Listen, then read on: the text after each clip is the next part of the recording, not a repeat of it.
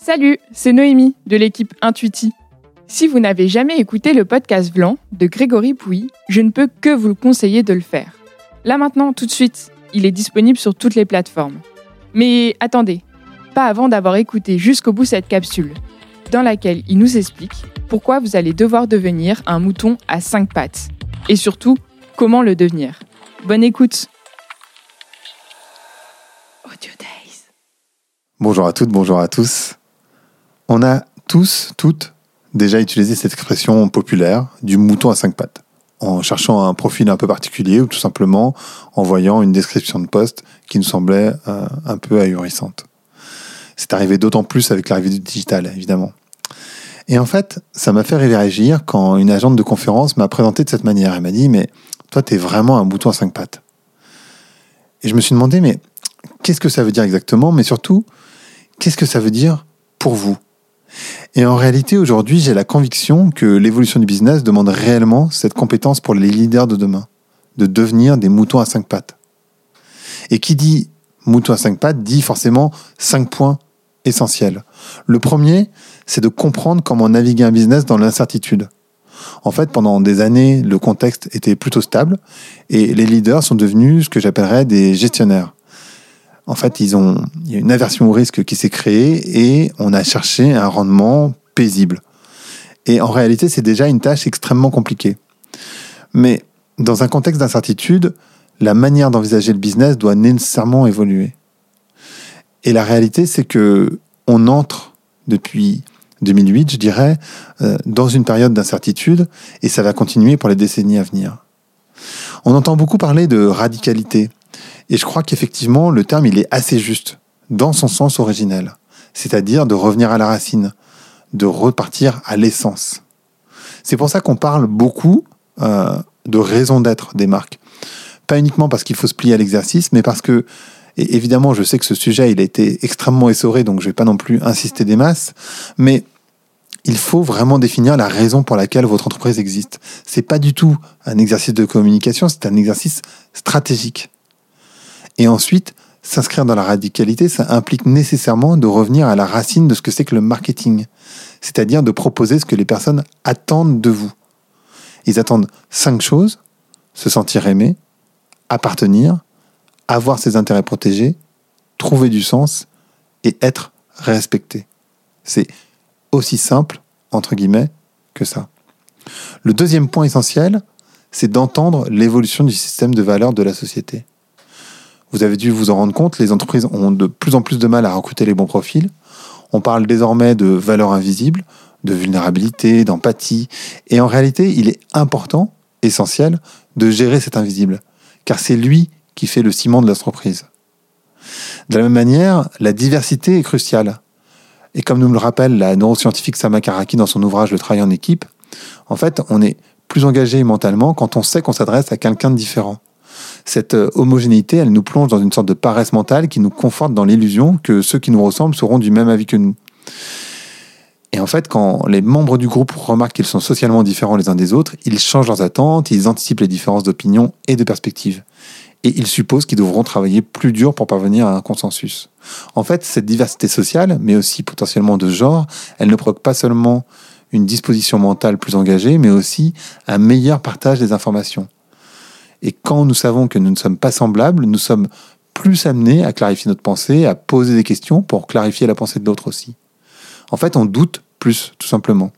La diversité, elle nous protège en quelque sorte des dérives d'un faux consensus. Nous avons euh, inévitablement une vision incomplète du monde.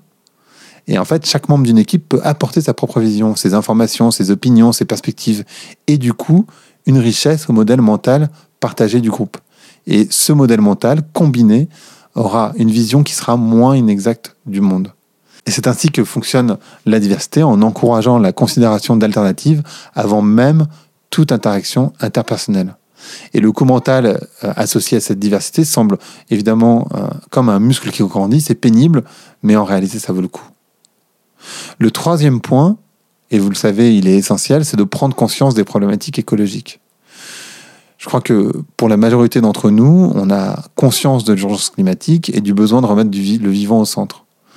En fait, nous sommes tous interconnectés, évidemment, et les entreprises ont, à mon avis, et c'est le sens de mon livre Un soutenable paradis, un rôle majeur à jouer. Finalement, moi, je vois trois éléments qui me semblent essentiels. D'abord, d'améliorer la manière dont le produit est conçu, c'est-à-dire évidemment de produire à proximité, euh, de s'assurer de la provenance euh, des produits, de s'assurer de la récupération, de s'assurer de l'upcycling. Euh, ça a aussi un sens business, évidemment, d'utiliser de l'upcycling. Le deuxième point, c'est évidemment de changer le design. J'ai plein d'exemples en tête. sans doute que celui que j'utilise le plus souvent, c'est celui de la bouilloire ou de la douche. je vais prendre l'exemple de la douche tout de suite. une douche, en fait, finalement, on attend tous que l'eau soit chaude en général. Euh, mais pendant ce temps-là, euh, ben, on laisse couler l'eau, évidemment. Euh, cette eau, elle va nulle part. Aujourd'hui, on a quand même inventé une douche qui permet de recycler l'eau. Donc, en fait, elle est... elle tombe évidemment sur vous, elle est recyclée dans le tube, elle remonte, elle est nettoyée des germes évidemment, où vous auriez des problèmes de peau, elle est réchauffée à nouveau, elle vous est resservie. Ça permet d'économiser 90% d'eau. Mais en réalité, on pourrait envisager des tonnes d'exemples de design pour réduire l'impact des consommateurs. Et je ne suis pas forcément d'accord sur l'idée qu'il faut mettre tout sur le dos des consommateurs. En réalité, dans la manière dont on définit les produits euh, dans l'entreprise, dans le design, en fait, on a un impact majeur dans l'usage des gens, évidemment. Et puis le troisième point, c'est de travailler les imaginaires. En réalité, quand on réfléchit à la manière dont on imagine le monde, c'est finalement très lié euh, aux médias qu'on consomme. Alors évidemment, il y a la musique, il y a le cinéma, la télé, les livres, etc., etc. Mais le média auquel on est le plus confronté, c'est finalement la publicité. Et à travers la publicité, on peut complètement modifier les imaginaires des personnes qui les consomment, c'est-à-dire euh, vous et moi. Le quatrième point, c'est de réussir à suivre l'évolution des technologies. Et en fait, euh, dès qu'on parle de technologie, on va s'intéresser à ce qu'on appelle les shiny objects, c'est-à-dire les objets qui brillent. Et on, risque de se perdre en réalité quand on va dans les shiny objects parce que euh, on n'a pas forcément des fondamentaux, solides. Et la réalité opérationnelle est que aujourd'hui, encore en 2022, les marques ne sont pas au niveau ni en CRM ni en social media. et malheureusement, depuis l'arrivée d'Internet, en fait, on est dans une course euh, folle en avant. Euh, et si on écoute les cabinets de conseil, il faudrait pouvoir tout suivre et tout faire. Et c'est évidemment euh, impossible, aussi parce que tout simplement les technologies ne sont pas toutes matures au moment où on en parle.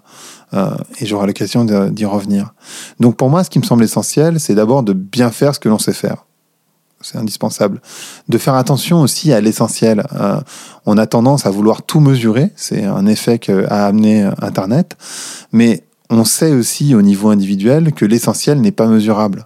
Euh, si vous pensez à vos relations interpersonnelles, évidemment, ce qui va compter, c'est euh, le coup de fil que vous allez passer à votre ami sans qu'il y ait forcément une attente derrière. Vous allez créer du lien finalement.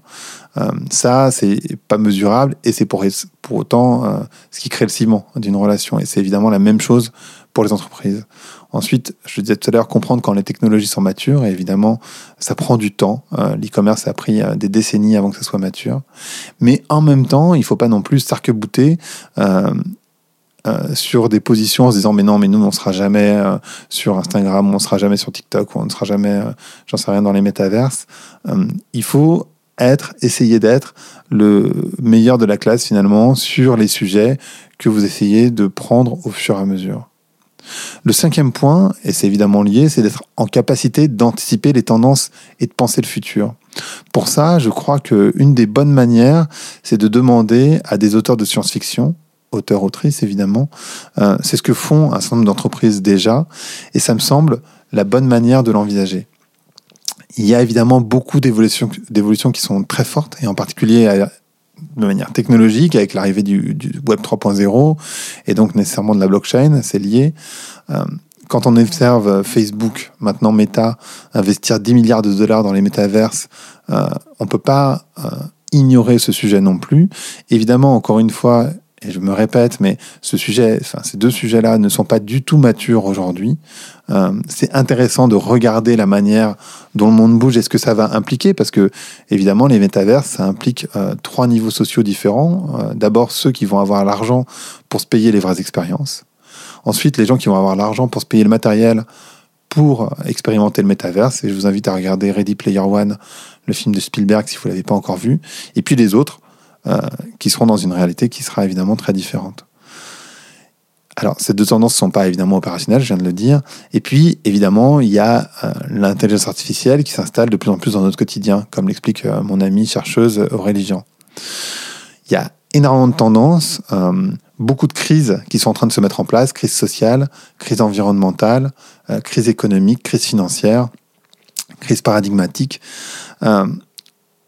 au final, je le disais en tout début, on navigue dans l'incertitude. Et je crois, euh, pour conclure finalement, que être un leader en entreprise, c'est vraiment être ce mouton à cinq pattes, c'est-à-dire quelqu'un qui comprend ces cinq points. Comment naviguer un business dans l'incertitude, entendre l'évolution du système de valeurs de la société, prendre conscience des problématiques écologiques, réussir à suivre l'évolution des technologies et être en capacité d'anticiper les tendances et de penser le futur. Et éclairer cette complexité, c'est moi ce que c'est ce que je m'efforce à faire, euh, pardon, à travers mon, podcast Vlan depuis bientôt cinq ans, et à travers une série de conférences que j'ai toujours tellement de plaisir à donner, avant de partager une compréhension, mais aussi des méthodes pour y arriver. Donc je vous souhaite euh, de vous intéresser à ces cinq points. Je vous souhaite de grandir euh, dans une, une cinquième patte si vous ne l'avez pas déjà. Et je vous souhaite une très bonne, très belle journée.